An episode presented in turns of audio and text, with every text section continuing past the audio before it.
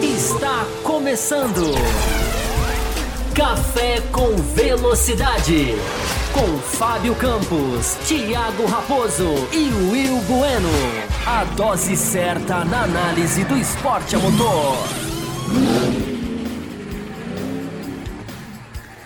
Para você que nos ouve no cafécomvelocidade.com.br ou para você que nos assiste no youtube.com barra Café com Velocidade, estamos começando mais uma edição do seu podcast semanal sobre Fórmula 1 o ar há 15 anos, levando a vocês aí o mais puro debate sobre este esporte que tanto amamos, adentrando profundamente e discutindo em altíssimo nível, trazendo aqui o jornalismo na sua essência para discutir tudo que vocês amam, que é esse esporte, a Fórmula 1. Estamos numa semana muito, muito especial, que é a semana do Grande Prêmio Brasil.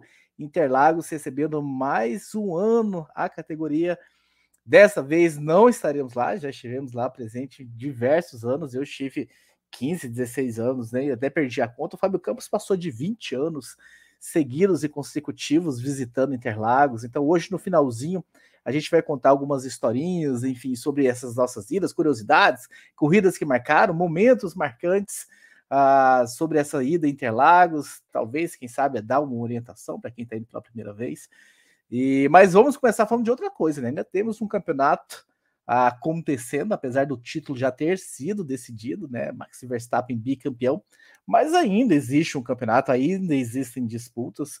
Estamos aí a duas provas para o encerramento da temporada 2022 e nós vamos adentrar a, a, esses assuntos também. Tivemos algumas perguntas enviadas lá no cafévelocidade.com.br que também serão trazidas aqui. E lembrando que você que está aqui no chat você sempre tem a possibilidade e a oportunidade de participar com o seu super chat. Então, se você mandar aí a tua pergunta via super chat, a gente vai responder aqui ao vivo, vai trazer e, enfim, vamos debater e discutir. E aquela meta de sempre para estender o programa, né? Hoje a gente não vem de um domingo pós-corrida, então hoje a gente não tem aquele bloco extra para apoiadores, mas se a gente tiver 15, 15 superchats e o primeiro acaba de chegar, acaba de pingar aqui, daqui a pouco a gente põe na tela.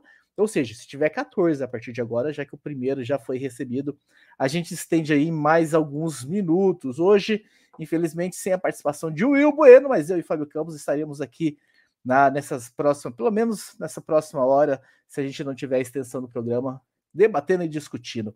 Fábio Campos, seja muito bem-vindo, Fábio Campos. Mais de 20 anos aí que eu sei que você frequentou e esteve presente a Interlagos. Veio a pandemia, quebrou aquela sequência, não foi ano passado, não vai esse ano novamente. Mexe com você, Fábio Campos, de certa forma, para a gente já entrar nesse clima, não está indo, não está presente, ou você já superou isso devido ao ano passado? Como que tá para você gerenciar essa questão de não estar lá em Interlagos depois de tantos anos presentes, presente? Seja muito bem-vindo. Olá para você. Muito obrigado pelas boas-vindas. Thiago Raposo, olá para os nossos ouvintes que estão aqui. Né, já mandaram um abraço aqui para o Pablo Brenner, que mandou superchat. O Hugo está aqui, o Henrique, Marcelo David. Quem mais está aqui? Luiz Cláudio, apoiador também. André Pedro mandou mensagem que eu vi aqui na correria. Josué Souza está aqui hoje também, legal. Mel Maganha está sempre aqui, apoiadora. Então, já mandando um abraço para essa galera. Kleber Barros, Larissa Nobre, já puxando a nossa orelha aqui, atrasamos por causa do Raposo, evidentemente. É... Bom, Raposo, a sua pergunta é se como que é depois de muitos anos, né, não ir a Interlagos. Eu acho que eu vou te responder da mesma maneira que eu te respondi o ano passado. Não tenho nenhuma resposta nova para te dar, não. Depois que você vai a outros grandes prêmios, mais, digamos assim, difíceis, e você deixa de ir, você, você, já, você já meio que supera essa questão. É, independente da pandemia, você falou muito bem, né? A última corrida que a gente foi, eu e você, café com velocidade, presente na pista, foi antes da pandemia, mas depois de 23 anos, eu acho que já era hora de eu dar uma parada mesmo. Eu já fui em 2019, já meio que ali em clima de. Em clima de. Não vou dizer de despedida, mas em clima de meio que já, já tá bom, né? É, claro que eu espero ir mais vezes, evidentemente, né? O Grande Prêmio do Brasil é sempre uma, uma grande, uma grande, uma grande, um grande programa, né? Uma grande festa, uma grande. A gente brinca lá, né, no grupo. Antes do grupos, antes dos grupos existir, né? A gente brinca com o Ricardo Banniman lá do Auto Radio que é uma. A gente brinca que é a nossa rave, né? Porque são três dias, quatro dias de madrugadas, e vira noite, e, e vai para arquibancada, e não vai, e chove, e chove, faz sol. Então é sempre um programa muito legal para quem quiser ir, para quem quiser conhecer. Então, é evidentemente que a gente tendo a oportunidade, a gente pode ir novamente. Né? Mas eu acho que eu já, a minha parte, eu acho que eu já fiz, né, Raposo? Eu, já, eu acho que eu já dei um lucro para a Fórmula 1 muito grande. Então, acho que a Fórmula está na hora da Fórmula 1 devolver esse lucro aí para a gente. A gente já gastou muito com esses, com esses grandes prêmios do Brasil. Tô fazendo a conta aqui. Eu fui, eu acho, 16, 17 vezes. Você foi mais de 20, então. Eu fui 23. 23 né? eu fui 98, então... 98 de... a 2019, né? Eu fui de 2004 a 2019 na sequência também. Então, enfim. Também pretendo em algum momento retornar, voltar, mas não, não, esse ano a gente vai estar no, no sofá, né? Cobrindo do sofá, como, enfim, lá é muita festa, mas para quem quer realmente cobertura, eu acho que se faz uma cobertura até muito mais rica, né? Estando de casa, podendo acompanhar e ler e olhar as coisas com mais detalhes, lá às vezes entra muito no Huawei, nem, nem tem muito tempo assim para fazer a cobertura, porque são encontros e tudo mais. Mas 22, enfim. tá, Raposo? Eu falei 23, mas são 22, se eu não estou enganado. É, aliás, eu cometi um erro aqui na semana passada. É, eu fiz um. Faça a correção.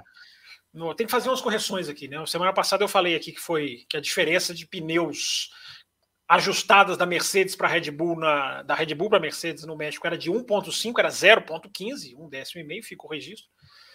E eu falei também do na quinta-feira eu falei que o Sainz ganhou o Grande Prêmio de Mônaco na estratégia. Aí já me corrigiram aqui. Na verdade, o Sainz não ganhou o Grande Prêmio de Mônaco, ele ganhou o Grande Prêmio da Inglaterra. Eu troquei as pistas, mas o Sainz conseguiu mudar a sua posição no Grande Prêmio de Mônaco e superar o Leclerc. Eu só troquei o vencedor, não foi ele que ganhou, foi o Pérez que ganhou.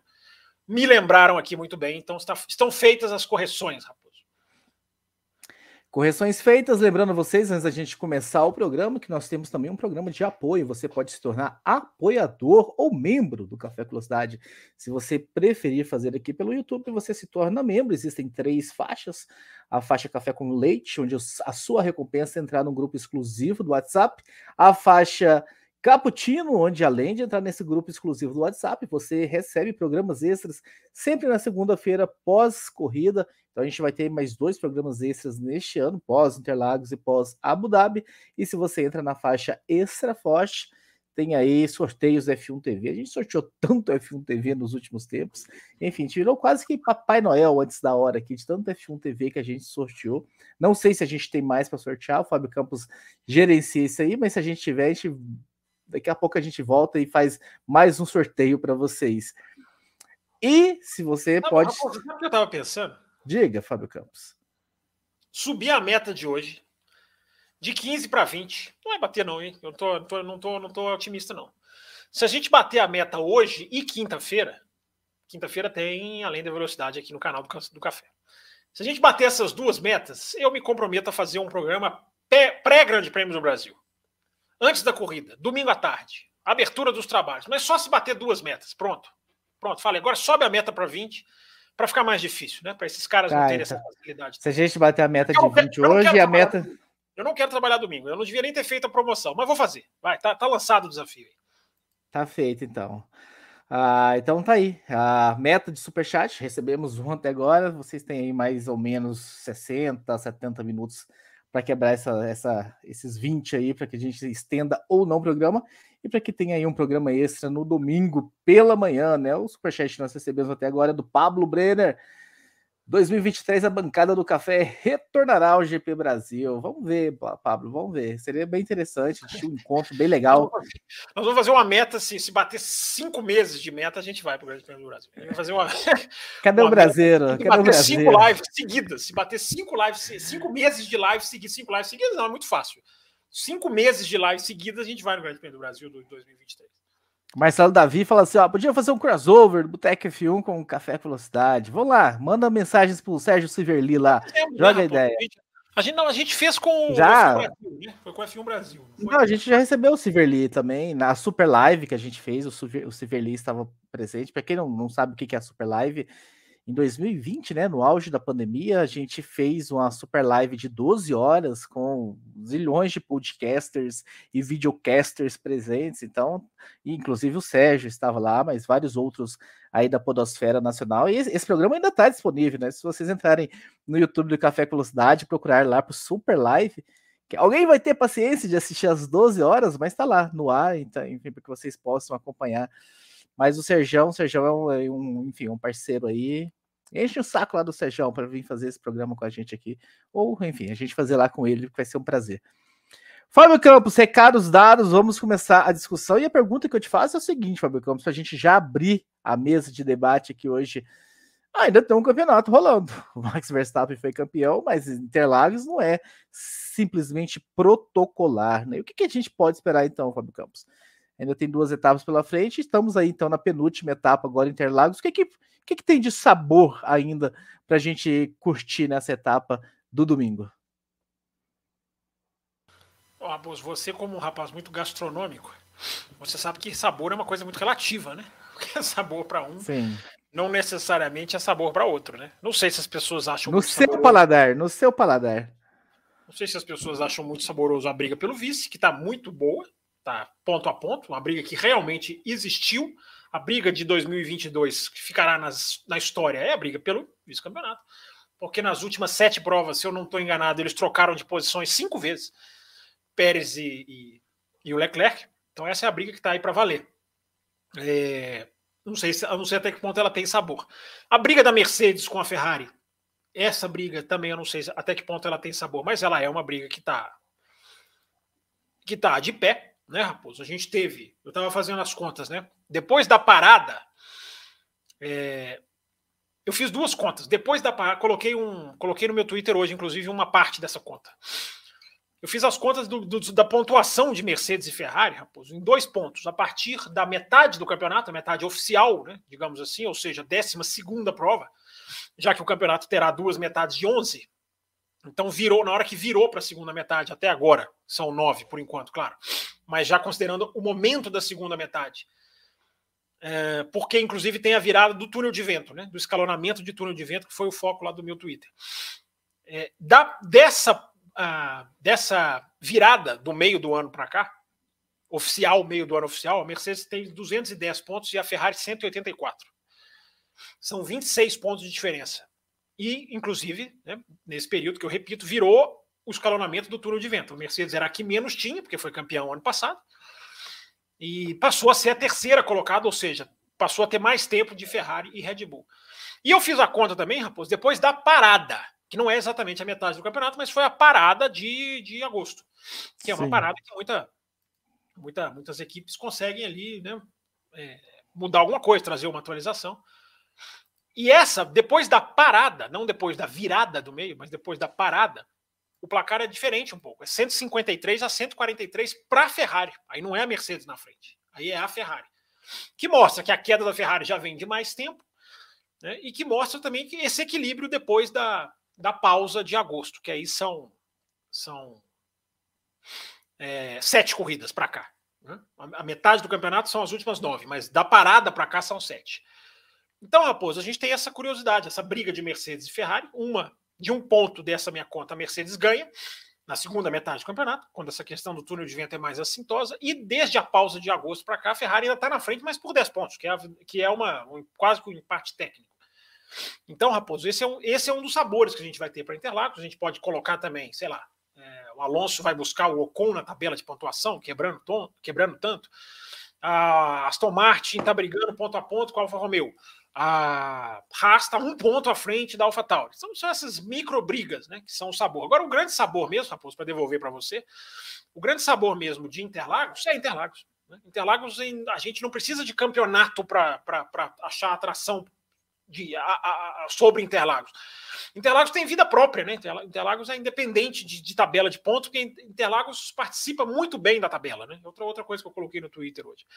Interlagos não é só uma presença, ela é uma presença daquelas de personalidade no calendário. Então a gente tem, para esperar de Interlagos, a gente tem é, sempre a, a, imprevisibilidade, A gente tem um rodízio de vencedores, a gente não é uma, não é uma pista que tem uma repetitividade de vencedores, não tem um domínio, porque é imprevisível, por causa da corrida, por causa do tempo.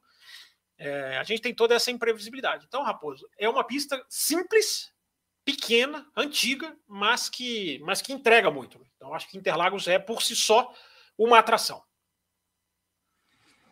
Exatamente, né? A gente, enfim, presenciou lá presente várias dessas etapas com muita emoção. Acho que foi uma ou outra que a gente saiu meio na decepção. Eu lembro de uma ou duas que a gente saiu meio assim, meio, ah, deveu um pouquinho essa corrida, mas Uh, usualmente realmente dá muita emoção. É, o ano passado, nem precisa nem dizer, a sprint no, no, no sábado aí a corrida no domingo entregaram bastante. E, e, interessante essas brigas que você pontuou, né? Que a gente vai acompanhar a briga pelo vice, a briga entre Mercedes e Ferrari, a briga entre Alpine e McLaren, a briga entre Alonso e Ocon e analisar um pouco a Red Bull também, né? Enfim, como é que ela vai fechar esse campeonato, essa temporada, a questão do, do teto orçamentário, a... essa preocupação deles, né? De, enfim, que estava aí na, na, na, mídia por motivos que não, talvez não os motivos que eles queriam, como é que, enfim, vai ser gerenciado esse final de temporada para não correr o risco de no ano que vem mais uma vez estourarem. Ah, eu li em algum lugar, Fábio Calvo, só não vou lembrar aonde, mas como o senhor lê muito mais do que eu, de que eles já estavam, inclusive, não trazendo, enfim, atualizações, com medo de repetir, enfim, cortando, já que, de certa forma, o título já está garantido. Quer comentar sobre isso, sobre a questão da Red Bull? Sim, sem dúvida nenhuma. É, isso é uma coisa muito importante, Raposo. A gente acaba esbarrando aqui é, numa coisa muito importante que eu acho que a gente pode falar sobre essa questão do limite de orçamento. Duas coisas, né, que a gente indo atrás a gente vai pegando, né? Primeiro, né, Raposo, a Red Bull, ela teve a oportunidade de fazer um todas as equipes tiveram a oportunidade de ensaiar o, o, o, o monitoramento do limite de orçamento em 2020. Havia, uma, havia o limite de orçamento em 2020 como, digamos, como ensaio, como teste. E muitas equipes fizeram. E, e a Red Bull não fez. É, e eles jamais vão admitir isso, né? Mas é praticamente impossível você dizer que isso não teve influência. Se eles tivessem feito o procedimento em 2020, eles poderiam ter pego coisas como, por exemplo, o que eu já expliquei aqui, né? Que, por que, que a quebra da Red Bull foi muito menor do que esse, do que, do que o número bruto, né? Foram, foram 400 mil, alguns falam dólares, outros falam libras, enfim, é, que é muito pouco, né? não é? Quer dizer, não que não seja considerável, não que não possa ter influenciado, mantenha tudo que eu falei, mas é menos do que se imaginava. A Red Bull ela não é o carro que ela é hoje por causa de quebra de limite de orçamento. Ela, ela não está onde ela está por causa do limite de orçamento. Agora, ela conquistou um campeonato é, que sim, pode ser questionado, e eu questiono, inclusive. Mas, Raposo, eles não fizeram o teste que muitas equipes fizeram. Muitas equipes submeteram o seu orçamento de 2020 por teste, mesmo sabendo que não seriam punidas. Para quê? Para você aprender, para você esclarecer, para você verificar coisas, para você ter um feedback da FIA. A Red Bull escolheu não fazer. Repito, não vão admitir isso nunca, mas eu acho 99% provável que isso tenha atrapalhado e muito na questão de saber calcular, já que o erro deles foi muito sobre isso. Por que, que a quebra foi menor e o número está lá 1,8 milhões, mais a quebra de 400? Porque os caras tinham que ter calculado devolução de imposto da Inglaterra e não calcularam. Então, isso, isso, isso diminuiria muito a questão do, do valor. Né? Aquele momento, aquele momento. Parem, a máquina, parem as máquinas, né? Momento, parem as máquinas, parem as prensas. Você vai voltar nesse ponto, né? Deveriam ter feito essa simulação lá em 2020, mas é, seja muito bem. Eu falei um, pois é. Seja muito bem-vindo, Jochen Hint, uh, aqui como nome membro. De campeão, do... hein? Em nome de campeão. Membro do programa, só faz o seguinte: manda entre no cafévelocidade.com.br, manda o teu número de WhatsApp para a gente, para que a gente possa colocá-lo nos grupos. Mas seja muito bem-vindo, sempre uma honra receber um novo membro. Mas Fábio Campos, a pausa feita sempre que aparece um novo membro, continue é, seu comentário. É engraçado, né? A gente fala que o superchat tem prioridade, mas a gente acaba sempre tentando encaixar o superchat na pauta, né? O que interrompe mesmo, o que para tudo, é o, é o, é o, é o membership, né? É, é o cara virando novo. Bem-vindo, Jochen nome de campeão. Espero que gostem do nosso trabalho obrigado, obrigado mesmo pelo apoio. Então, Raposo, o primeiro ponto é esse: a Red Bull não testou. O segundo ponto é muito importante, e aí vem dessa sua pergunta. É, tudo isso aconteceu, todo o aprendizado que veio da FIA, o que, que o que, que gerou? Gerou os esclarecimentos, que os esclarecimentos fossem feitos em outubro. Né? De outubro para novembro de 2022. Ou seja, é muito tarde, cara, para você mudar de rumo. É muito tarde para você mudar de rumo. Se isso tivesse acontecido, sei lá, em abril, você pode tirar o pé, né? ou acelerar o pé, colocar até mais, porque as equipes trabalham no México, muito, muito diretor de equipe falou isso. O Seidel falou isso, o Jafnauer falou isso. Como que Renault ou e McLaren, por exemplo, trabalharam? Deixaram um, um buraco no limite de orçamento para menos, justamente para servir de amortecedor de um suposto erro de cálculo, de um suposto, de uma suposta, um suposto gasto não computado. Então existia ali um, uma, uma, margem, acho que a palavra é essa, né? Melhor, melhor palavra é essa, margem. Então, Raposo, por que, que eu estou falando isso? Porque agora a gente pode ter, vamos supor que, vamos lá, Acabou esse Michael, ano. Que, qual foi as equipes que trabalharam com essa margem? Várias, várias, várias. As que eu me lembro que declararam, falaram isso para a Sky Sports foram a, a McLaren e a, e, a, e a, Alpine. Mas várias fizeram isso. Posso te eu acho, eu acho isso sério. Equipes desse tamanho, eu acho que elas, obviamente, não dá para bater nos centavos. Mas não gastar o que tem direito, de certa forma, é, enfim, é uma, um certo tipo de ineficiência, no não, meu não, ponto de vista. Não, é um pudor, é um, é um, é um pudor para não estourar a regra. Né? Agora, quantos milhões são, nós não sabemos. Né? Pode ser uma margem pequena, pode ser uma margem grande. É, por que, Raposo? A grande dúvida era como esse relatório seria feito. O que, que, o que é muito detalhe, Raposo? Eu já falei aqui várias vezes, né? É muito complexo, é muito mais complexo do que qualquer outro esporte. Porque você vai, você vai envolver peças, você tem equipe que fabrica peças. Eu já falei isso aqui várias vezes. Como que você vai equalizar uma equipe que monta uma peça e uma equipe que compra essa peça? Como, como que você vai equilibrar isso em termos de gasto? Uma produziu, a outra comprou, a outra comprou matéria-prima para fazer a peça. Então, eu estou só dando um exemplo.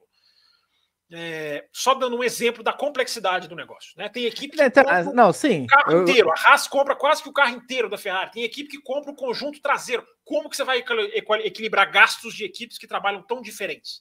Então, eles deixaram margem, Raposo. Diga. Não, eu entendo o que você está falando, mas eu acho que essas equipes, de agora em diante, tá? Agora que aprenderam e viram, já estão vivendo na prática, já tem uma expertise, lições aprendidas e tudo mais. É preciso ter uma criação de um departamento responsável por curtar, cuidar da verba, da verba, porque se você faz um buffer de cinco. né? Todas as equipes têm o seu Não, sim, mas. Sim, mas um, um, negócio mais sério ainda agora, para que. Imagina se uma equipe dessa, por causa do buffer, do temor de ultrapassar a, lá o limite, ela tem grana para gastar, mas ela deixa de gastar 5, 8, 10 milhões com receio não, de passar esse isso. Valor não, esse valor não. Esse valor eu acho. Esse valor é muito exagerado. Eu acho que elas deixarem alguns milhões ali de lastro nesse primeiro ano eu compreendo. Mas 8, 9, 10 milhões aí elas estariam né, abrindo mão de muita performance. E tem as equipes que não chegam no limite de orçamento. Não, sim, essas, não, essas, que não tem grana, tudo bem, mas eu tô falando que tem grana, mas não chegou com medo da punição. Essas precisam de um departamento que, peraí, a gente vai. A gente vai entender esses números aqui tão a fundo que a gente vai, a gente vai bater os centavos. A hora que a FIA divulgar o número dela lá em outubro do outro ano, a gente espera que não seja tão tarde o ano que vem, vai bater nos centavos aqui o que a gente tem, o que eles vão divulgar porque eu acho que é, é, enfim, é um jogo muito sério de, de centésimos de, de segundos para você deixar de gastar o que você poderia gastar, e a gente sabe que qualquer evolução, eh, você bateu muito nessa tecla, não dá para medir o tamanho da evolução de uma atualização, de um aprendizado, de alguma coisa que é feita por receio de estar tá ultrapassando, né? Enfim, minha é, visão. É, tudo faz parte de um aprendizado. Ninguém sabia exatamente como que esse relatório seria, o quão preciso ele seria, nem a FIA sabia. Né? Esse é um dos motivos da FIA estar tá lá aliviando demais até para a Red Bull. Porque ninguém sabia. Agora, até os esclarecimentos de todos os problemas da Red Bull servem como uma verdadeira aula para as equipes. Né? Só, Raposo, que o, o, qual é o ponto do negócio? É o momento do ano. Nós já estamos em outubro. O carro de 2023 já está. Já tá, é, é, o conceito dele já existe em todas as equipes. O que, que eu estou querendo dizer? Vai chegar, vai divulgar o ano que vem se cinco, seis equipes estourarem, como até, até a Red Bull falou que, mas essas coisas, declarações da Red Bull são. Isso é um outro assunto que a gente pode falar, né? Se a gente quiser falar daquela questão lá da TV inglesa, enfim. Tem pergunta sobre isso, é, inclusive. É, pois é, é, é. Se aparecer o ano que vem equipes que estouraram, A gente não pode pensar no piloto automático. Ah, estourou porque o ano passado já é efeito da, da, da, da, da digamos assim, do alívio da FIA para a Red Bull. Não. Tudo aconteceu muito tarde nesse ano. Inclusive, eu acho que a grande preocupação é a própria Red Bull. A Red Bull é porque as outras acertaram. As outras fizeram dentro do negócio. Então, para essas errarem o ano que vem, não, não, você não tem essa, essa, essa, digamos assim, essa grande chance. A Red Bull você tem. Porque se a Red Bull operou, errou na sua, nos seus cálculos e fez 2022 na mesma linha, a gente só vai saber isso ano que vem, ela tem uma grande chance de estourar de novo. Então, isso é muito importante, Raposo. Esses eram os dois pontos. Primeiro, que a Red Bull não fez o teste que ela poderia ter feito. E segundo, que está muito tarde para as equipes, todas elas, falarem: hum, peraí, vamos mudar então. Não dá. Porque já está tudo que, praticamente tudo que tinha que ser gasto já foi. Então, a consequência para o ano que vem é, pode não ser imediata e a gente pode ver de novo estouro de orçamento. Tomara que não, né? Estou fazendo aqui é pura pura conjuntura, né? Mas tomara que não. Cenas do próximo capítulo, né? Vamos acompanhar. Tomara que não demore tanto para o ano que vem. Tenho... A expectativa é que não, porque eles já terão aprendido, né? O primeiro ano é muita coisa, apesar do teste Sim. de 2020, é muita coisa. Os, os chefes de equipe estavam dizendo, né? Era gente da FIA todo dia na fábrica, todo dia vai, volta, traz informação, passa uma semana. Então era tudo, era tudo um processo de aprendizado. Eu não estou dizendo nada no sentido de aliviar aprendizado, não. Se, se propuseram a colocar a regra em 2022, tem que cumprir e tem que punir. Deveria ter punido mais forte, porque é aquilo que eu falei, né, Raposo? A punição para Red Bull na prática é de 28 rodadas de túnel de vento por semana, os caras vão ter 25. Né? Isso, isso é isso. Se, se existe algo mais ridículo do que isso, é, uma punição mais ridícula do que essa, eu só sei de uma, né? Que é cobrar 7 milhões de dólares da Red Bull. Que isso aí é a mesma coisa de cobrar um centavo da Red Bull. É a mesma coisa. Muito bem, muito bem. Lembrando que a gente tem meta de super chat até para ter programa extra no domingo com o Fábio Campos de aquecimento. Se a gente bater 20 superchats hoje. Fábio Campos, não daria para a gente criar uma meta dupla?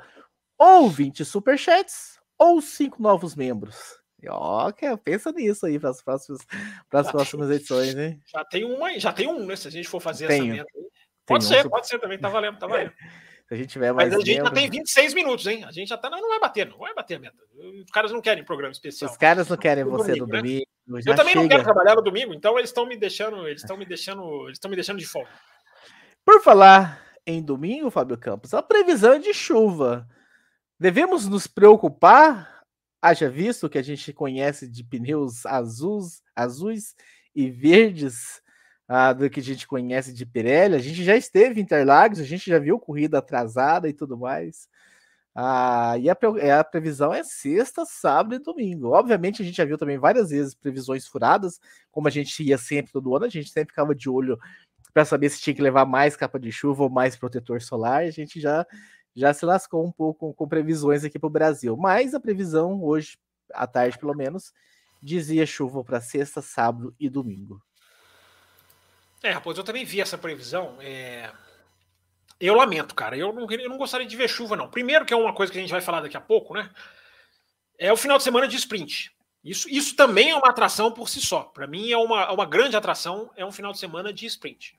Para mim, já há um upgrade no final de semana que tem sprint. Uma chuvinha na sexta seria bom, não? Ter sprint, menos treinos livres e é o, único treino livre ainda ser com chuva, depois sábado e domingo seco, seria uma embaralhada boa. Eu acho, que, eu acho que chover um dia é, é legal, mas essa previsão de chuva para os três dias, cara, eu, eu sinceramente, eu, eu preferia que não. Eu sei, tem chance de das duas coisas, né, Raposo? A gente tem chance de não ter corrida, de não ter nada, de ter uma corrida paralisada e volta ou demorada, né? Interlagos não tem, Brasil, todo mundo meio que sabe, né? O Brasil não tem essa luz, digamos, do dia, não vai até muito tarde. Né? Então, uma parada como a do Japão, eu acho que mataria muito a corrida. É, aí a gente vai bater lá naquela questão de novo, né? Pontuação, como termina a prova. O Brasil, ele trabalha numa janela. Qual que é o horário da corrida, Raposo? É, uma ou duas da tarde. Tô na dúvida aqui. Olha, você fez a meta, rapaz. Para tudo. Você fez a meta de. Você falou cinco, né? João Vitor Silva, seja muito bem-vindo. O mesmo recado vale para você, João Vitor Silva. Entre lá no nosso grupo, entre no cafévelocidade.com.br, manda o seu WhatsApp para que você seja adicionado nos grupos. A gente tem um monte de João Vitor lá, né? Não sei se você é um dos João Vitors que já está lá e tá mudando. Então, Tô vendo e tá aqui. mudando, de repente, do apoia-se para ser membro. Se você já está no grupo, ah, que bom que você está aqui. Enfim, continua com a gente. Significa que você está gostando da, das recompensas oferecidas. Mas a gente, de... a, gente, quando a gente computa mudança de faixa como um novo apoio, acho que podemos, né? Se a gente quiser ser bonzinho. Claro, claro que sim. É uma... Desde que, o novo, desde que seja uma progressão, um upgrade de faixa, Se for um downgrade de faixa, a gente não. Coloca, coloca o nome dele de novo aí, vai na tela. João, João Vitor Silva. Não, a gente tem João Luiz Silva. Ah, não é João então... Vitor, não. É novo membro mesmo. Você pare de desconfiar das pessoas, rapaz. Você dê mais seja crédito bem... para as pessoas. Seja bem-vindo, então, JV. Entre lá, cafévelocidade.com.br.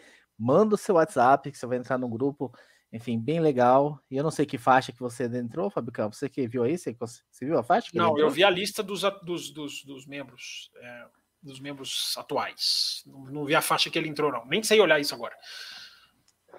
Você estava falando, não queria que fosse chuva pro final de semana inteiro e tal, e eu te interrompi. É... Pois é, eu acho que a gente pode ter os dois caminhos, né? Ou a gente pode ter uma corrida muito comprometida, e eu repito, nessa questão do horário, ela é, no Brasil, ela não, ela não é uma janela de corrida muito grande. Você pode pegar ali 5, 5 e meia, 6 horas ali em São Paulo, você não vai conseguir mais ter uma luz, uma luz, uma luz natural. Talvez 6 horas no máximo, acho que nem chega a isso. É... Então isso é um problema. Agora, a gente pode ter uma ótima corrida. É, enquanto a gente teve os carros na pista, debaixo d'água, no Japão, a gente teve uma ótima corrida. Eu acho que a corrida foi. A gente viu ultrapassagens onde não, normalmente não se ultrapassa, a gente viu manobras diferentes, a gente viu disputa, né? É, então, Raposo, é, é, é pode cair para os dois lados, pode pender para os dois lados. Agora, eu, com esse final de semana de sprint, eu tendo, até tendo visto o que a gente viu ano passado, né? A gente viu a recuperação do Hamilton, a gente viu, a gente viu coisas acontecendo. Então, eu, eu preferia que não chovesse, para te falar a verdade. Ou se chover num dia só, ok, pode dar uma embaralhada, pode ser legal. Agora, essa previsão dos três dias, eu acho que pode comprometer muito o final de semana. Já que o senhor falou das sprints, Fábio Campos, vamos falar um pouquinho das sprints, já que, enfim, Interlagos marca, de certa forma, o final da segunda temporada de sprints. Tivemos três no ano passado, três esse ano.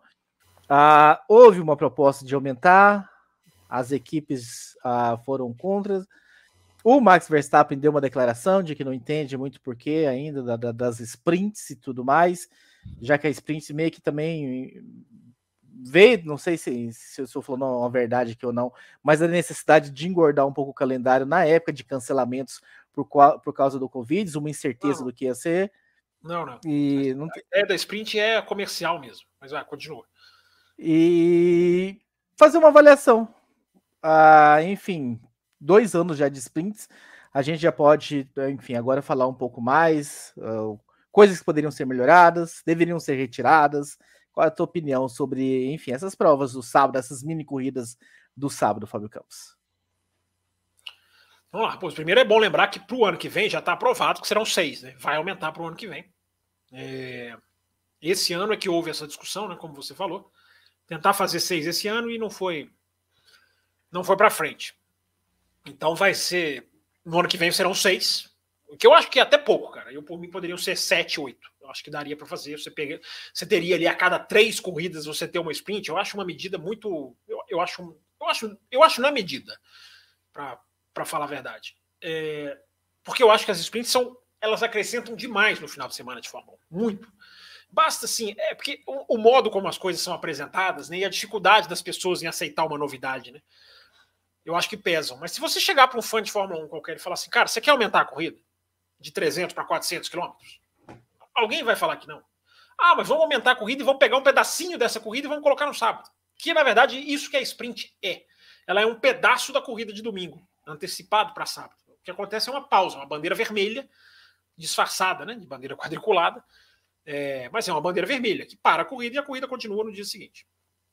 Então, Raposo, eu acho que, eu acho que isso não é uma má ideia de maneira nenhuma. O que não significa que a sprint não tenha que melhorar, não possa melhorar. Né? É, eu, por exemplo, descolaria a sprint do grid. Faria com que a sprint não tivesse. Você está falando da declaração do Verstappen? A declaração do Verstappen foi isso, né? Ah, a gente já larga pensando em poupar. em pensando em economizar, em pensando em ter cuidado, para não arriscar e perder a posição no grid. Esse é o grande problema da sprint. É, essa, é esse link com o domingo. Que se você cortar, você dá uma nova vida para a sprint. Você dá um outra, completamente diferente, uma, uma, uma, digamos, uma perspectiva completamente diferente.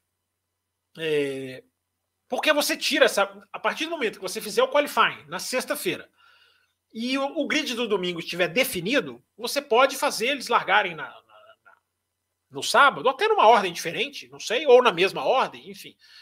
É, e aí você tira do piloto a responsabilidade de ter que zelar pelo resultado. Então, Raposo, esse é um defeito da sprint, que eu acho que já, a Fórmula 1 já pode muito bem dar esse passo, porque a ideia da Fórmula 1 era fazer uma coisa emocionante para mudar o grid de domingo.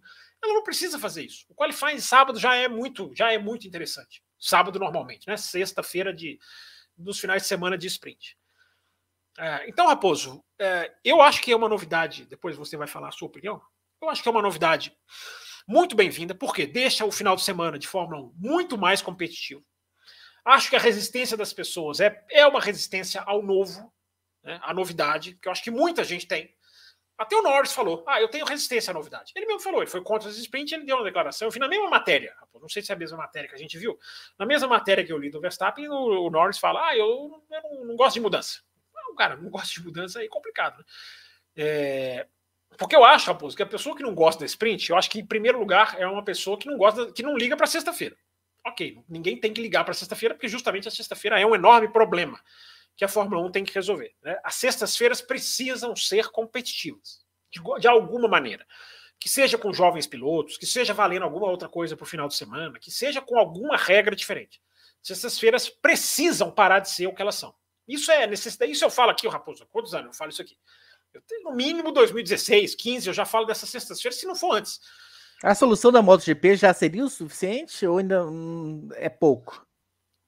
Qual delas? Da, da sprint da MotoGP ou dos treinos? Não, dos treinos da MotoGP. Para quem não sabe do que a gente está falando, né, os treinos da MotoGP, de certa forma, influenciam na classificação também. Né? Existe um combinado ali do, do, dos tempos dos treinos livres para saber quem avança nos Q1 e Q12, da, entre aspas, da MotoGP. Eu acho que já seria uma coisa, já seria uma evolução. Pode, pode, pode se fazer mais, dá para fazer mais. Mas já seria uma coisa. Você coloca os treinos de sexta-feira já desenhando vagas para Q2, Q3.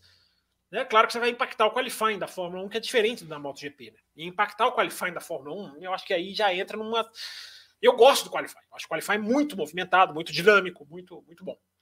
Então, Raposo, mas dá para fazer alguma coisa para sexta-feira, ainda que você infeste a sexta-feira de jovens pilotos, de pilotos estreantes. Já pensou se você obrigar sextas-feiras a ter no FP1 pilotos estreantes apenas, toda sexta-feira? Você ganha, você vai ganhar atração para o público, você vai ganhar 20, 20, carreiras. Tudo bem, vamos falar que não tem que ser tão dois estreantes por equipe, um por equipe. Você vai, você vai revitalizar 10 carreiras. Você vai colocar 10 carreiras já como, como, como, como, como uma posição importante, que é a posição de ser piloto reserva. Né, que hoje não quer dizer nada, absolutamente nada. Me agrada muito, muito, muito, muito isso. Então, se você colocar todo o FP1 ou FP2, ou sorteio. A gente viu, a gente viu o Vettel surgindo na Fórmula 1 numa, numa condição semelhante, né? O Vettel surgiu por causa das sextas-feiras. O De Vries, a gente já pode dizer que ele, ele ressurgiu, na verdade, ele entrou tarde, né? Por causa das sextas-feiras. Porque foi andando nas sextas-feiras que ele fez ali o seu. Ele aprendeu e na hora que ele teve a chance no sábado, as sextas-feiras contaram 200% para ele pesaram demais. Se ele não tivesse andado em nenhuma sexta-feira, muito difícil que ele tivesse feito o que ele fez. Não dá para cravar assim nem não. Então, Raposo, as sextas-feiras precisam mexer, precisam mudar. É... E isso aí tem, e isso aí é uma das coisas que a sprint faz. A sprint, primeira coisa que ela faz, ela derruba a sexta-feira. Ela, ela, dá vida para a sexta-feira. Então, a pessoa que não gosta da sprint, em primeiro lugar, para mim, ela é uma pessoa que não acompanha a sexta. Que eu repito, não é obrigação de ninguém, porque as sextas-feiras têm que mudar. Mas quem acompanha as sextas-feiras, cara, já, já tem outro universo. A sexta-feira de final de semana normal e a sexta-feira de sprint é, é, é, é, a Copa do Mundo contra o campeonato da Série B. Não tem, não tem, não tem, não tem parâmetro de comparação de tão melhor que é. E aí, Raposo, você tem, as, você tem nas sprints, cara, assim, é outra coisa que eu não, também não concordo com a resistência, né? Que certas pessoas têm, embora, repito, o debate é sempre válido e saudável. Mas vamos lá, as sprints mostraram, mostraram já, Raposo, a recuperação do Hamilton em 2021, já que a gente está falando de Interlagos. Foi vital para aquela beleza de Interlagos haver sprint naquele final de semana. As sprints proporcionaram a vitória da McLaren, que não viria naquele final de semana não fossem as sprints. Não viriam. A vitória foi real, claro que foi, mas totalmente influenciada pelo formato. A, a McLaren não ganharia se não tivesse sprint daquele jeito. Imola, esse ano, a gente viu uma ultrapassagem na última volta. Pode não ter sido a melhor das corridas. Eu acho até que foi, se eu não me engano, acho até que foi a melhor sprint até agora, se não estou enganado, foi a de Imola esse ano. Que não foi uma sprint ruim, de maneira nenhuma, e teve uma ultrapassagem na última volta, do Verstappen em cima do Leclerc. Então, Raposo, as sprints elas entregam, cara. elas mostram. Elas não servem, eu já falei isso desde antes da regra estrear. Elas servem mais para melhorar o domingo do que para ser uma super corrida. Não seria super corrida, não havia essa expectativa, porque a Fórmula 1 precisa ter super corridas no domingo, no sábado. A, a Fórmula 1 precisa aprender a fazer super corridas. Na hora que ela fizer super corridas regularmente, a sprint vai ser uma super corrida. Eu te perguntei da MotoGP, porque a MotoGP vai fazer vai fazer vai fazer 20, vai fazer 20 sprints no ano que vem, né? 20 ou 21, né? Vai fazer todas as corridas. Eu posso falar do campeonato da MotoGP que acabou ontem, se a gente bater a meta, vai. Não, vou bater mesmo. Mas a gente, se a gente bater a meta, eu falo do MotoGP também no final do programa aqui. Campeão, campeão decidido, hein? Quem diria? Que campeão. Vamos fazer é... várias promessas aqui, amarrando no bater a meta, que parece que ela não vai, então vamos fazer várias é promessas. Como hoje não vai, a gente pode prometer a votar igual político. Como é, sabe o político que não vai ganhar? Então, é Esse... aquele que tem 1% nas intenções de voto. Padre, eu vou colocar um negocinho do padre aqui, ó, igual aquele padre. Vou prometer tudo, vou ganhar mesmo. É... Então, Raposo, a gente tem mais, o mais legal de tudo é que a gente tem a Fórmula 1 na pista, mais de, da metade do tempo, isso é uma outra coisa que eu falo há muito tempo também, mais da metade do tempo a Fórmula 1 está competindo. Mais 50% do tempo que a Fórmula 1 está na pista, ela está em ação competitiva, ao invés de ficar dando voltas que não valem para nada. Então, Raposo, as sprints elas melhoram o domingo, elas são um formato diferente, elas atraem mais dinheiro para a Fórmula 1. Para quem está no autódromo, a gente deve ter muita gente aqui no chat que foi em Interlagos no ano passado. E quem foi em Interlagos no ano passado pode atestar. Para quem está na pista, o universo é 200% diferente. Né? Você já chega na sexta-feira, você tem motivo para isso, já tem um qualifying, você tem duas corridas, você vê duas largadas, quem está ali no setor A setor M, setor B, né, esses setores de Interlagos, quem está ali vai ver duas largadas, cara, que é um momento fantástico da Fórmula 1, um momento que a Fórmula 1 né, é, é, é, é, sempre emocionante, mesmo nos piores momentos, largada é largada. Então, Raposo, para você falar agora a sua opinião, eu repito, pode melhorar, as sprints podem ser descoladas do domingo, acho que isso, isso é uma mudança que eu acho vital, mas o formato para mim é muito bom, acrescenta e, e, e deixa o final de semana bem melhor. Agora a sua, a sua análise completa das sprints. É, se ele fechar o microfone, se ele não abrir o microfone, vai ficar difícil mesmo. É, eu tenho que lembrar de me mutar só aqui.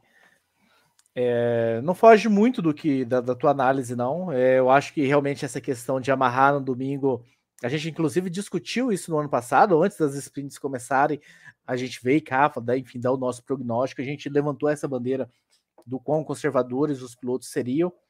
E da grande maioria, né, tirando, enfim, o, o Pérez, que rodou na, na sprint do ano em Silverstone, se não me engano, enfim, alguns pilotos que se envolveram em alguma coisa, na grande maioria, realmente é muito mesmo, meio protocolar. Teve essa ultrapassagem do Verstappen no, no, no Leclerc, muito bem lembrado para você, mas não, não são, assim, corridas de grandes disputas e tal.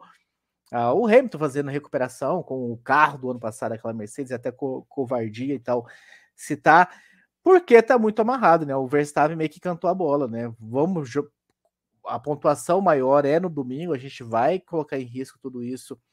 A gente que conquistou aqui uma primeira fila, uma pole na sexta-feira, por causa desse sábado, que vale menos pontos e tudo mais.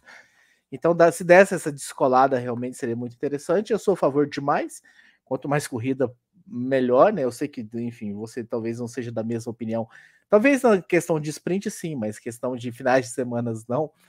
Ah, enfim, pela dificuldade da cobertura, mas eu gosto, gosto de, enfim, de, de assistir de muitas corridas. Você quer um calendário lado... com 25? Você, você torce pelas 25 no calendário? Eu gosto, eu gosto das 25. E assistir na sexta-feira, né? Mesmo você me acusando de não assistir a sexta-feira.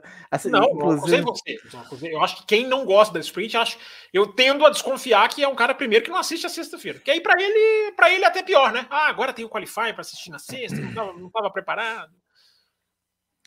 Ah, me agrada demais, demais a questão, ah, já que você por falar em sprint, esbarrou na sexta-feira a questão do, do, dos novatos, de ver novatos, cada vez mais novatos. A gente deve ver mais um tanto em Abu Dhabi, né? Porque algumas equipes ainda precisam. Você tem essa relação de quais equipes ainda precisam colocar pilotos novatos e que vão fazer em Abu Dhabi? Seria interessante essa lista, enfim, já que ninguém vai usar. Aqui, já que ninguém vai usar isso no Brasil, porque o Brasil é um treino livre só e já é a classificação logo na sequência. Então me agrada muito, como foi no, nos Estados Unidos, como foi no México, que a gente viu vários novatos na pista. É sempre legal, enfim, ver esses pilotos, vê-los tendo essa oportunidade. Então me agrada muito a sprint, mas ela precisa realmente de alguma mudança, alguma alteração para não não deixarem os pilotos com receio de entregar tudo que eles têm para entregar, porque ah, não querem colocar em risco o final de semana do inteiro, ou domingo, a corrida principal. Então, se arrumassem essa uma solução para isso, me agradaria muito. Mais sprints no calendário, inclusive. Não precisava ser 25 sprints, não. Mas se a gente batesse ali, talvez em 12, quase metade ali, já, já, já estaria a, bem. A, a MotoGP vai fazer sprint em todos os finais de semana. Vai fazer metade. A, a sprint na MotoGP é metade da corrida. Não é uma sprint que um terço igual da Fórmula 1, não. É a distância é 50% da distância. Ou seja, além de tudo, ainda serão maiores. Proporcionalmente, claro, né? A MotoGP é uma corrida bem menor que a Fórmula 1. Então, Raposo, é, é a MotoGP. A MotoGP, na minha opinião, a MotoGP errou. Ela erra, ela vai, ela vai além. Mas, enfim, continua aí. Eu tenho a relação aqui, tá? Já achei a relação aqui da. Passa aí pra gente. Vamos lá. Praticamente todo mundo, Raposo, vai andar em Abu Dhabi com jovens pilotos. Não todos, mas praticamente todos. Vamos a Mercedes, lá. eu acho que já queimou os dois, né? Não, a Mercedes vai colocar o Veste. O, o... Mas já teve substituto pro, pro, pro Hamilton e pro, pro Russell, não? Não, teve o De Vries que andou na França só. É, a Red Bull vai colocar. É, tem que colocar agora. Né? A Red Bull não fez, ela fez, no, ela fez na Espanha. A Ferrari vai colocar o, o, o Schwartz. O De, o, de, o de Vries não andou de Mercedes agora nos Estados Unidos ou no México, no lugar do Russell? Não, o De Vries andou de. Ah, não, o De Vries andou foi na Mercedes, foi, né? Ah, não, então a Mercedes pagou, tá? É porque eu tô. A minha tabelinha aqui é de antes do Grande Prêmio do México, então eu tô calculando aqui Sim. de cabeça. Mas vamos lá. É, mas, tá nada, nada, nada impede. Tem razão, que, tem razão. Nada... Vries, você tem razão, De Vries andou, eu errei. Mas nada impede que uma equipe use três vezes, né? Ela tem que. Não, não ela é obrigada a usar duas, né? Mas nada não, impede. Não vai, vai. Aí, aí, já teria anunciado. Elas só vão usar duas. A regra tem que forçar, por isso que a gente fala que a regra é muito boa, né? A Red Bull não colocou, vai colocar a, o Schwartzman andou nos Estados Unidos, não é isso? E vai andar agora. O Patrício Ward, esse já está confirmado aqui na minha listinha, ou seja, desde de antes. Patrício Ward vai andar na McLaren. O Felipe Drogovic vai andar em na Aston Martin. E o Pietro Fittipaldi vai andar na Haas. Então, quem não vai fazer? A Williams não vai, já pagou, já. já... Ah, se bem que a Williams vai colocar assim: a Williams vai fazer isso aí que você está falando, Raposo. A Williams vai fazer, vai colocar o terceiro, vai, vai, vai, vai estourar, porque ela já contratou o Logan Sargent. Né? O Logan Sargent vai, vai fazer, porque ele já tem a vaga para o ano que vem. É... E a situação mais. Né, aquela que a gente fala, né, Raposo? A Fórmula 1 e a sua mania de estragar as próprias regras, né? Ou de pisar nas próprias regras. Né? Esse 2022 é o ano disso. Né? A Alfa Romeo não precisa fazer, porque ela já colocou o Porsche nos Estados Unidos e só. Porque a Alfa Romeo colocou, considerou, e a regra permitiu que o Zul fosse considerado estreante no Bahrein.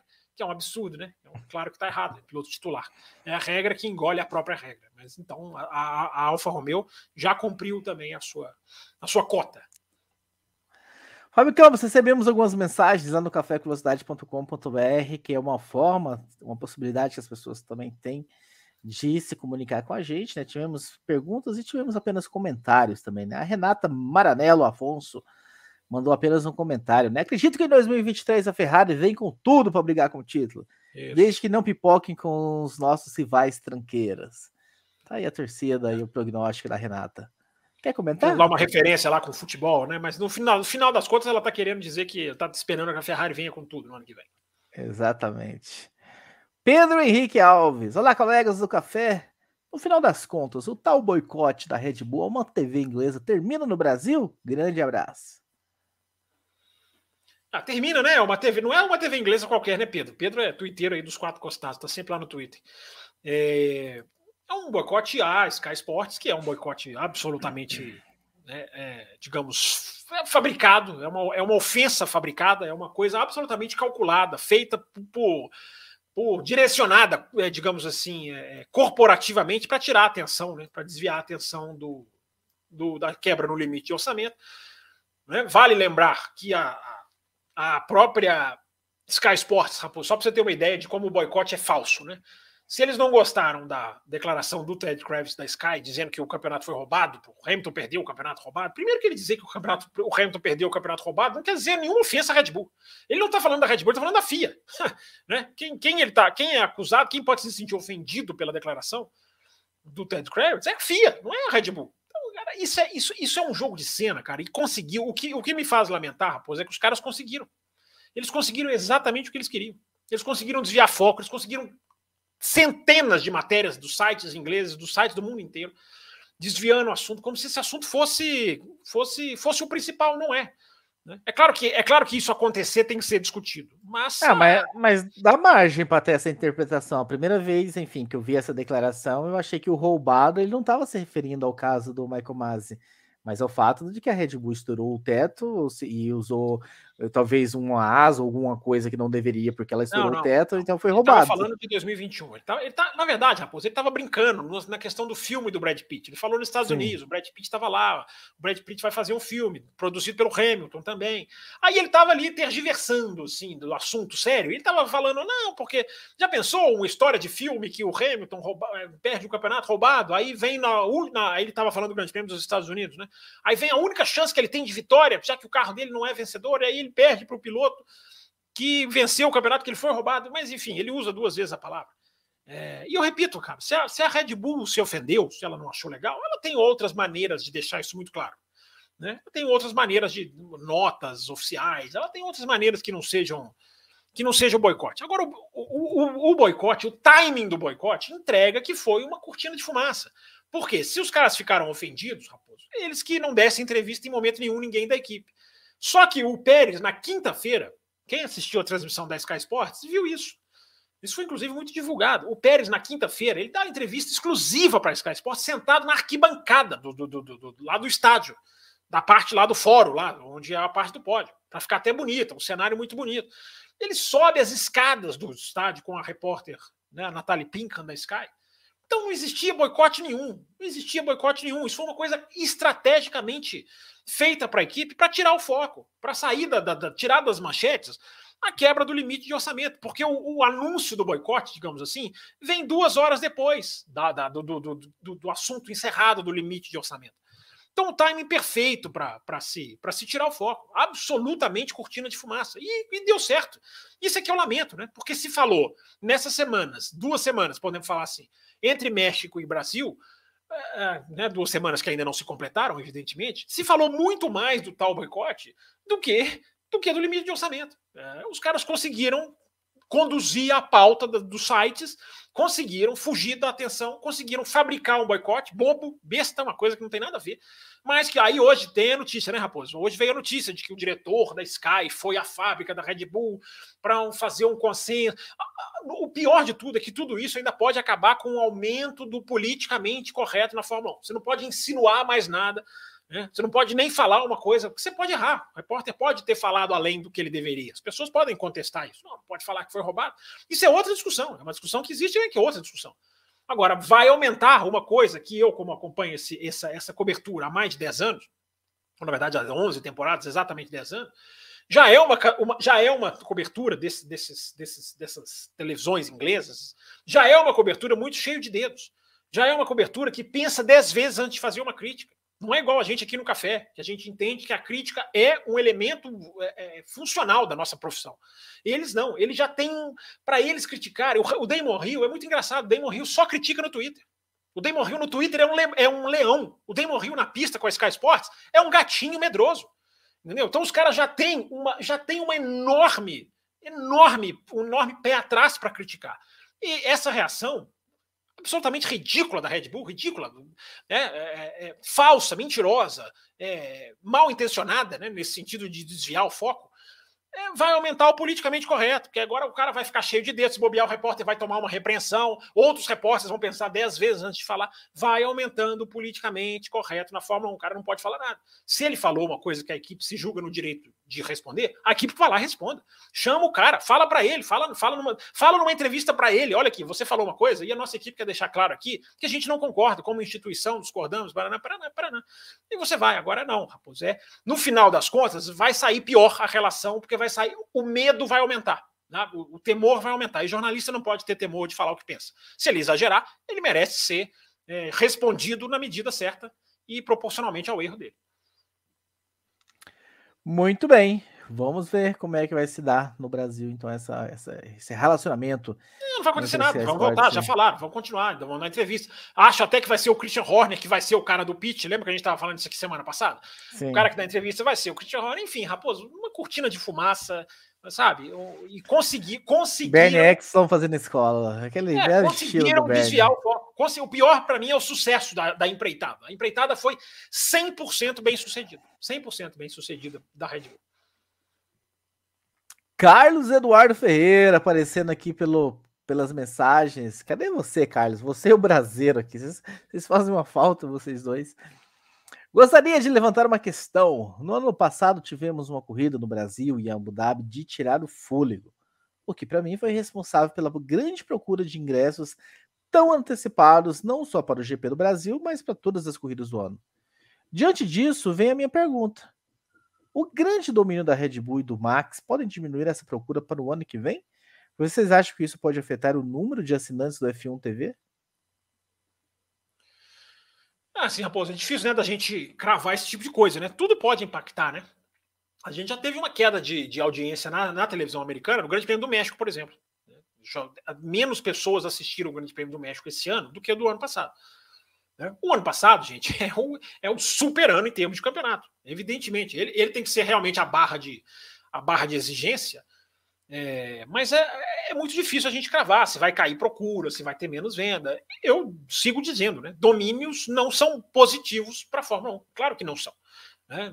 As pessoas vêm dizendo né, que tem tem a, o lado da, do, do, da, genialidade, do super talento, dos sete títulos de cada um, do Schumacher, do, isso tem o lado, claro que isso tem um lado né, é, apreciável, claro que tem. Mas para quem pensa no esporte, não é uma coisa que deveria acontecer. Não é, não é, não é uma coisa que deveria, digamos assim, é, não é o ideal. Não é o ideal. O ideal é que você tenha mais vencedores, você tenha campeões que se alternem, você tenha várias corridas, cada hora uma com vencedor. Isso é claro, isso é básico. Tem que ser muito torcedor para não entender isso. Né? Não é que você tem que dizer que não há beleza no domínio. Ah, mas para o esporte é melhor que o é melhor que o, o, o, rodízio aconteça. Se o mesmo golfista é campeão no golfe, se o mesmo time é campeão da NBA, se o mesmo, é, se o mesmo time é campeão de, do, do futebol, do campeonato, é, é, não é atrativo. Não é, não é uma coisa comercialmente atrativa. Então, é, é, é e isso é, isso é uma análise, né, Raposo, feita por quem está pensando no esporte. A gente está, a gente aqui há 15 anos, tem 15 anos que a gente vem aqui e não analisa sobre o ponto de vista da Ferrari, o ponto de vista da Red Bull, a gente analisa o ponto de vista do esporte, o que é bom para o esporte e o que não é. Isso é análise crítica que eu, que eu gostaria que fosse feito pelas, tele, pelas TVs internacionais, por exemplo, ou pela TV brasileira, não sei, mas que tendem a ficar até menores, né? Com essas situações que a gente acabou de falar aqui de boicote, de ah, ele falou uma coisa que nós não concordamos, não vamos dar entrevistas. Isso, isso não contribui para a evolução do negócio. Então, Raposo, eu acho que para responder a pergunta do Carlos, é, vamos ver, vai depender do que vai acontecer o ano que vem, como vai ser o Grande Prêmio do Bahrein. O Grande Prêmio do Bahrein pode ser um, um balde de água fria. Vamos supor, o Grande Prêmio do Bahrein do ano que vem. A Red Bull bota 40 segundos em todo mundo. Você já tem um desenho para o resto do ano de pessimismo. Agora não, se a gente tem um grande prêmio do Bahrein, primeira prova do ano que vem, né? Por isso que eu estou falando Bahrein, para quem não sabe do calendário. Se a gente tem um grande prêmio do Bahrein absolutamente disputado, com a Mercedes voltando, a Ferrari brigando, aí você muda totalmente o cenário. Então é, é muito cedo para você cravar. Vai perder público, não vai perder público. Essas coisas são, elas são uma soma, né? As pecinhas vão sendo colocadas umas em cima da outra. Mas como a venda começa logo na semana que vem, e como no ano passado também foi assim para esse ano e se esgotou, né? Acho que eu entendo um pouco a pergunta do, do Carlos. Vai, tá é, vai se esgotar Interlagos antes do Bahrein 2023 acontecer? Já estaremos com os ingressos todos esgotados. Então, eu concordo com você, é bem desafiante. Eu tendo a crer que sim. Eu acho que, enfim, a minha percepção é de que o, o fenômeno Netflix também bateu muito forte aqui no Brasil. A gente começou a ver muito mais canais, muito mais influencers masculinos e femininos, um monte de mulher que eu acho muito legal que começou a falar e abriu o seu canal e estão falando e estão postando e tem seguidores que estão seguindo ah, é, é, esses jovens que estão também falando. Então a minha a, a, enfim, a percepção. Nisso, eu... né, Raposo? Deixa, deixa eu só fazer um parênteses rapidinho, só para não perder. Faça. Aqui é, existe, vai existir um monitoramento, canais de denúncia nesse final de semana, tá? De, de, mulheres que forem a Interlagos, que se sentirem desrespeitadas, a FIA vai fazer, a Fórmula 1 vai fazer, melhor dizendo, né? O que fez depois do que aconteceu na Áustria, vai fazer também no Brasil, que é um lugar absolutamente necessário. Então, para as meninas que vão, ou para os meninos, né, saibam que existem, já existirão monitoramento e canais de denúncia para quem passar do limite lá com as meninas. Então, só para deixar, já que você falou aí de influências, meninos e meninos, só para pegar esse parênteses aí, só para avisar, deixar claro. Continua aí, Raposo, pode, pode terminar. Eu estava, inclusive, procurando aqui, né? Existe um grupo que elas criaram entre elas. Ah, algumas meninas estavam relatando: ah, eu quero muito ir, mas não tenho ninguém para ir, estou meio com, enfim, com receio de ir sozinha e tal. Então criaram um grupo, meio que uma rede de apoio entre mulheres. Eu vi isso no nosso no nosso Instagram do Café com Velocidade. Eu, enfim, eu estou aqui procurando, mas não é, Tem uma hashtag, né? Respect tem uma re... Isso. Está sendo, tá sendo, usada nesse Grande Prêmio do Brasil, para quem quiser colocar a hashtag e filtrar ali. Né, muita gente está falando sobre isso. Tem, tem, tem, tem uns canais aí para as meninas que quiserem. Né? E é uma, isso, isso o Netflix fez muito mesmo. Né? O Netflix aumentou muito o público feminino né, da Fórmula 1, que é ótimo. Então, a minha percepção, respondendo o Carlos, é de que sim. Eu acho que vai, vai esgotar na mesma velocidade. Mas você falou uma coisa aí que eu não sabia. Os Diga. ingressos todos do Grande Prêmio do Brasil do ano que vem já é, já é depois, né, assim de acabar essa corrida? É, se você tá Vende pensando... tudo de uma vez? Se você tá. Ué, o ano passado foi o que aconteceu, né? Depois abriram. Não, mas não teve um lote em março desse ano? Não teve? Não, foi para. Eu sei que teve lote extra para quem é assinante do Porto Seguro, tem um cartão Porto Seguro e tal. Ah, mas não, as arquibancadas normais foram todas esgotadas no ano passado. A questão que todo mundo ficou na bronca é que não avisaram.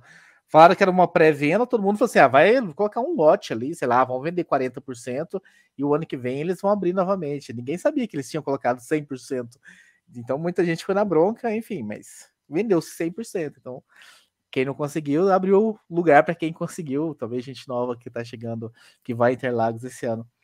E aí começaram a criar né, setores novos. A Heineken vai fazer um setor novo ali no, no mergulho, né? Entre o mergulho e a junção, vai ter setores novos ali no S, ali perto do estacionamento dos carros. Então tem um monte de setor novos aí de, de, de empresas, de, de, anunciantes pipocando, mas a arquibancada mesmo se esgotaram no ano passado e já vão abrir semana que vem. E eu acredito que vai ser exatamente a mesma coisa, 100% dos ingressos. Então, se o senhor Fábio Campos está pensando em voltar o ano que vem, já deixa o cartão de crédito no jeito aí. Que é, é um... se, eu, se eu quiser voltar o ano que vem, eu não preciso correr. não preciso correr. Muito parabéns. Vai credenciado, Fábio Campos, credenciado. Não, não disse isso. Não disse isso. Quem dera, quem dera a gente aqui tivesse essa garantia, né? Como podcast que existe há 15 anos, 15 anos e uma semana de vida, é, quem dera a gente tivesse essa garantia, né? Não, não, não, não é, não é por aí, não. Muito bem. Uh, vamos, tem mais uma última pergunta que eu vi que chegou aqui no e-mail, já no, no decorrer do programa. Não então... não tem e-mail, é o endereço. Fala o endereço. É porque, é, é, porque eu recebo no e-mail. Não, ninguém quer saber como você é, recebe. Fala o endereço. É uma mensagem. Entre, é, então, mas você também cai nessa. Quando você lá no, cai, na, cai, na, valendo a velocidade semanas atrás, você caiu, falou bastante. Não falei não, hein? Duvido. Contexto. Entre no cafécomvelocidade.com.br, mande a sua mensagem para o programa. O André Pedro mandou. André Pedro, vamos ficar de olho no horário aí, hein? Você tá mandando essas mensagens aí. Mas o André Pedro é uma mensagem fiel toda semana. Merece, o, merece o crédito dessa vez. Vai. Vocês acham que o velho traçado de Interlagos caberia na Fórmula 1 de hoje? Assim, puro e simples? Pura e simples, direto e reto. Olha, apesar de eu saber o traçado, né, saber exatamente aqui descrever o traçado, eu não sei como ele seria de termos de área de escape, né? Como traçado, que eu acho que é a pergunta dele, eu acho que como traçado sim, não tem nenhum problema. Né? Seria uma pista bem maior, né? uma pista né, quase que o dobro da, da, da, distância. Eu acho que é um traçado desafiador. Eu acho que o traçado atual é muito bom, cara. É muito bom. Quem, quem garante que o traçado antigo seria tão bom para os carros como esse é? Né? é? Eu acho que um traçado, o traçado antigo era muito bom, muito desafiador. Agora, ele se acoplaria a essa Fórmula 1 atual. E tem toda essa questão, né? Toda essa questão de, de, de, de áreas de escape. Né? Será, que, será que ele seria viável na, nas medidas de segurança hoje? É, eu acho que seria legal de ver, né? Seria muito legal de assistir, sem dúvida nenhuma. Agora, esse traçado, cara, ele é muito bom para ultrapassagem, né? Interlagos é uma das pistas que eu acho que sobreviveria sem o DRS.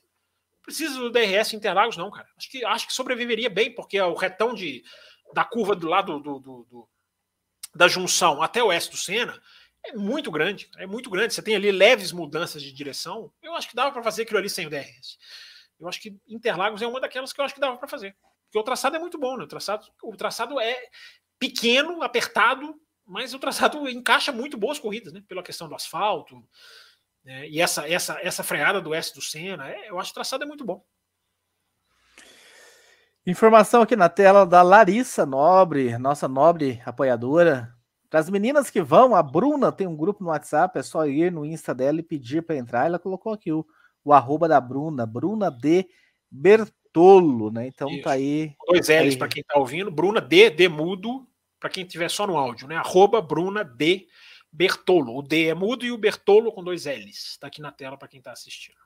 Exatamente. Então tá aí informação da nossa nobre colega Larissa Nobre.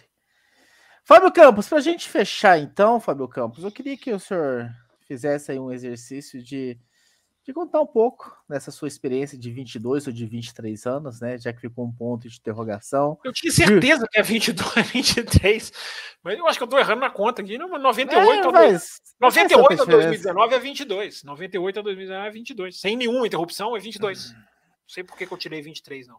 Eu acho que quando você, você conta o ano que você vai também, aí dá 23. Se você fizer a conta no seu dedo aí, você vai ver que dá 23. Quando a gente faz essa soma assim, a gente não conta o ano. Ah, mas enfim, se você me contasse aí um pouquinho da experiência, talvez o primeiro ano, como foi chegar, momentos que não saem da sua retina, de coisas maravilhosas que você viu, talvez uma orientação para quem está indo pela primeira vez, para a gente fechar essa edição 811 do Café Velocidade. É, 22, tô fazendo, terminei a conta aqui.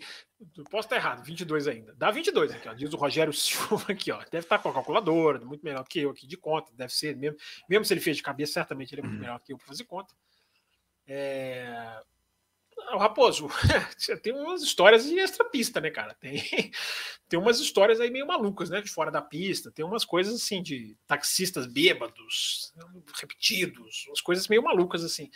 Agora eu acho que. Mas essa história é muito grande, não vou contar ela agora, não. É, um dia eu conto ela aqui. O dia que bater a meta, eu conto.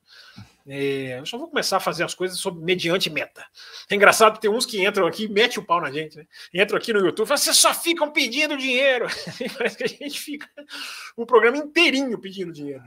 É, a gente sobrevive disso aqui, amigão, tem que se conformar. Mas, Raposo, é, eu acho que é uma experiência absolutamente sensacional para quem nunca foi. Quem, quem já foi quer ir de novo.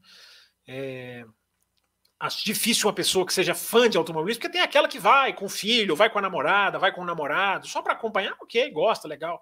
Mas eu acho que quem é fã do automobilismo, né, eu acho que sempre vai querer ir mais vezes, né?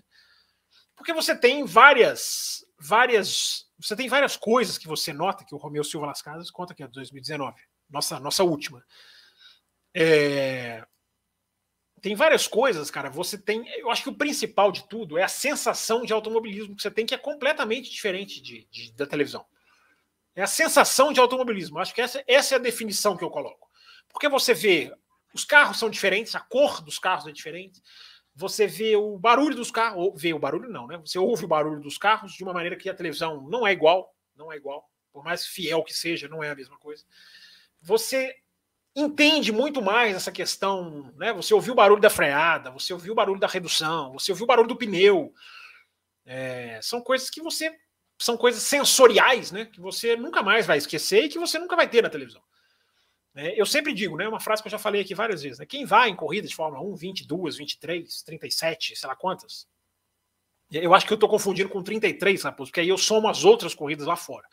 Mas deve ser esse o meu problema. É, depois eu vou ter que fazer conta de novo.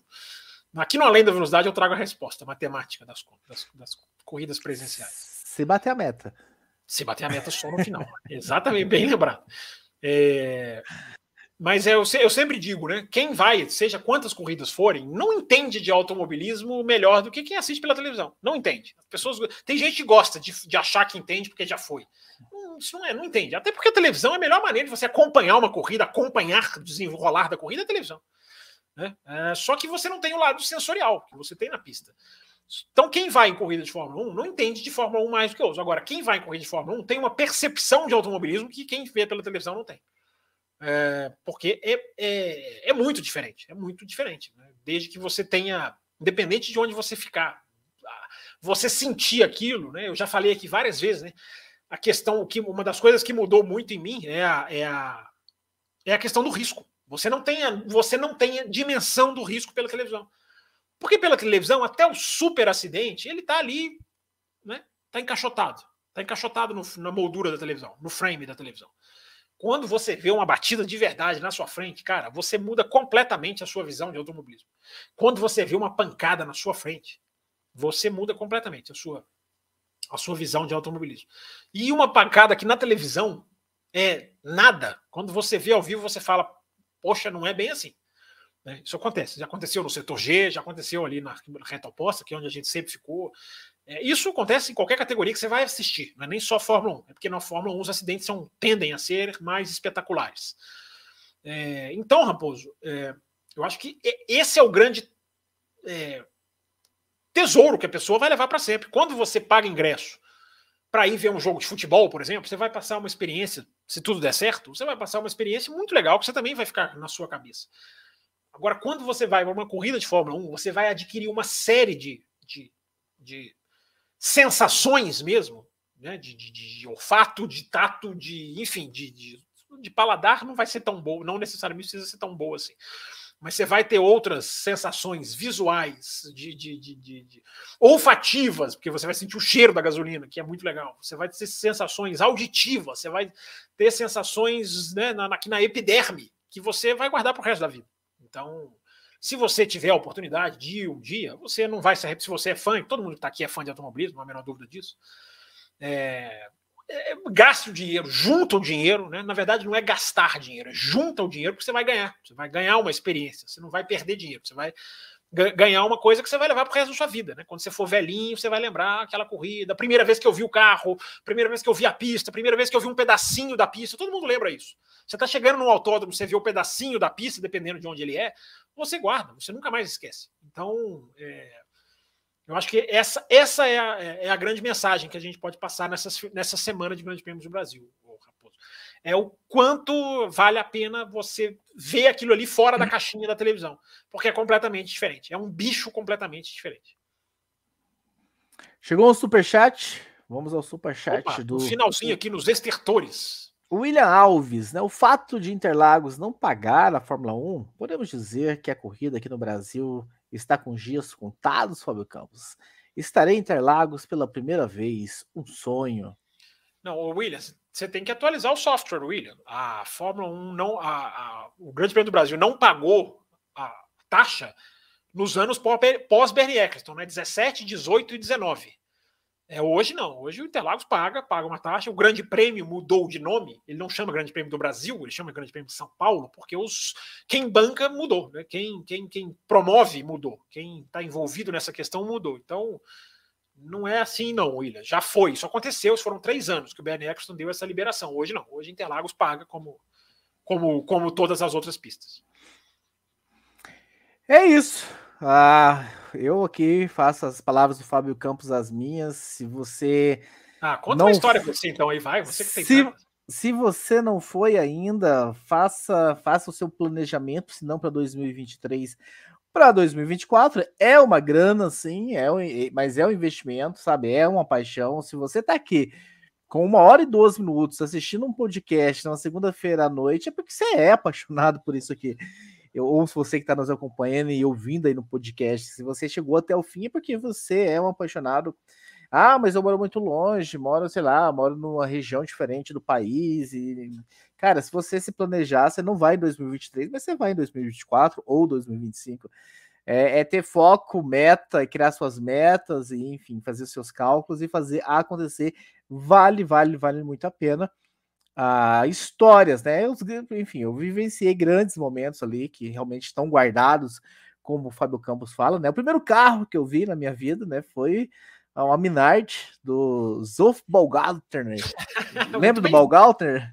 Então você foi 2005, então. 2004. 2004 ele saindo, ele corria em 2004 é, também. Cinco era, cinco era o Frisacher e o Albers na Minardi, é e verdade. Aí, e aí o Balgartner em 2014, isso é um primeiro carro. Uh, a, despedida, a primeira despedida do Schumacher, né? De, de Ferrari, que corrida, né? O pneu furado na primeira volta e faz uma, uma corrida de recuperação extremamente marcante, terminando na quarta colocação, beliscando um pódio. A decisão de 2008 é, é impossível esquecer a decisão de 2008 para quem estava na arquibancada, até porque eu achei que aquela arquibancada ia cair de tanto que ela balançou, né? Foi, G. foi. A gente não se conhecia ainda em 2000. Não, quer dizer, a gente se conhecia. Não, a gente não se conhecia. Acho que eu já tinha gravado um café. Tinha gravado, mas pessoalmente ainda não. Então. É, tinha gravado um café, mas nós dois estávamos no setor G, mas sem nos, sem nos foi, foi muito bom, né? Porque foi o último ano que eu fui Interlagos sem te conhecer. A partir de 2009 foi lá, tive que ir lá te buscar, né? 2009 eu fui buscar esse cara. Vem aqui pro final da reta, cara. Vem aqui, porque ele gostava de ficar no meio da reta. Ensinei ele que ficar no final da reta é muito melhor. E, e, e 2009 foi aquela chuva, né? Teve o. Ficou foi. o. Qualifying de três horas. Isso e tal. E tava uma galera ali, o Pesolo, o saudoso Pesola, Carol, Bárbara, enfim, uma galera, o Vitor, Berto do F1 Mania. Então tava a galera bem. A ex-sogra do Raposo tava internada. Tava, ideia. tava. Uma ideia todos da lá. turma que ele levou. A turma que ele levou. Então tava, enfim, bem interessante. O que mais de, de, de, histórias assim bem legais? Ah, tem um, um momento chave. A 2012, né? A corrida de 2012 é fantástica. O, o, o, Vettel roda bem ali na nossa frente, né? Final da reta oposta. Sim. A maior ultrapassagem que eu já vi ao vivo na minha vida. E olha que eu vi uma ultrapassagem na Ruge, cara, dois lado a lado. É, o Raikkonen e uma Mercedes, se eu não estou enganado mas a do, do Montoya sobre o Schumacher em 2001, acho que é a ultrapassagem mais linda. Essa ultrapassagem é amplamente repetida, eu não preciso nem descrever aqui, todo mundo conhece, do Montoya sobre o Schumacher em 2001 no S do Senna, mesmo você estando lá na reta oposta, que é uma das vantagens, né? Os, os dois setores de, do, de Interlagos são muito bons de visibilidade, né? Os dois setores mais populares, digamos assim. O A e o G. Não, mas o G é muito melhor, né? Porque você chega lá, fica lá em cima, se você ficar bem em cima no final da reta, você vê a pista praticamente inteira. Você não vê a largada, e a chegada, que é a vantagem do setor A. É a única coisa que o setor, os setorazistas têm de vantagem. Porque o setor G é muito melhor. Não há a menor discussão. Ai, vou falar setor G. Um abraço aqui para a galera da torcida P7. Fizeram mais uma camiseta esse ano, mais uma vez, com o emblema do Café com Velocidade na manga. Então, os caras realmente estão sempre com a gente aí. O Ávulos e todo mundo da, da, da P7. Quem comprar a camiseta, tira a foto do emblema do Café com Velocidade, posta no Instagram, no Twitter, marcando a gente. Se o Fábio Campos colocar aí quais são as redes sociais do programa para que vocês possam nos marcar. Por que, sou eu que tenho que fazer isso? Espera aí. Ah, então façam isso. Então, um abraço especial para a galera da torcida, da, da, torcida P7. Então tá ali, ó, Instagram, Facebook, Twitter, façam isso. Se você tá, tá lá no setor G, né? A P7 é do setor G, mas não comprou camiseta, mas viu alguém da camiseta, uma camiseta azul, P7, tira uma foto lá da manga disfarçadamente do cara, posta, enfim, tá lá o, o, o emblemazinho do Café Velocidade na camiseta da, da, P7. Tá aí a velha briga, né, de setor A e setor G. Eles ficam bravos. Eles ficam bravos, eles ficam bravos. É isso, Fábio Campos. Então, um abraço, muito obrigado pela participação de hoje. Na quinta-feira, o senhor está de volta com Além da Velocidade, e aí já bem no, no aquecimento mesmo. Vai ser o último programa pré-Grande Prêmio do Brasil, né? Já que a meta não foi. A gente vai fazer, então, antecipo para quinta o que eu ia falar domingo. A gente vai fazer aqui um Além da Velocidade, esquenta mesmo, esquenta motores aqui para o Grande Prêmio do Brasil. E o Além da Velocidade, para quem não sabe, é o bloco de quinta-feira, é, onde estou só eu aqui sozinho, meus colegas não querem fazer, e eu fico aqui respondendo as perguntas diretas do chat, todo mundo que manda aqui as, as mensagens e criam a pauta. As últimas duas quintas-feiras, Raposo, não sei se você acompanhou, foram muito boas. Muito, todas as quintas-feiras são boas, mas as perguntas nas últimas duas quintas-feiras foram muito legais. Assim, a gente debateu vários assuntos, entrou em vários assuntos diferentes que a, a grande mídia não entra. Então foi muito legal. Vamos ver se na quinta-feira a gente continua essa sequência bacana aí. E eu dando uma olhada rápida aqui, eu vejo que o Jochen já mandou o WhatsApp dele, mas o nosso ah. João, o João, que é o outro apoiador, ainda não enviou. João, estamos aguardando o seu WhatsApp, entre no cafévelocidade.com.br, manda o seu WhatsApp para que a gente te coloque no grupo. Então, um abraço a todos vocês, abraço Fábio Campos e até quinta-feira vocês têm um encontro marcado no Além da Velocidade com Fábio Campos. Tchau a todos. Termina aqui Café com Velocidade, o mais tradicional podcast sobre corridas do Brasil. Café com Velocidade, a dose certa na análise do esporte a motor.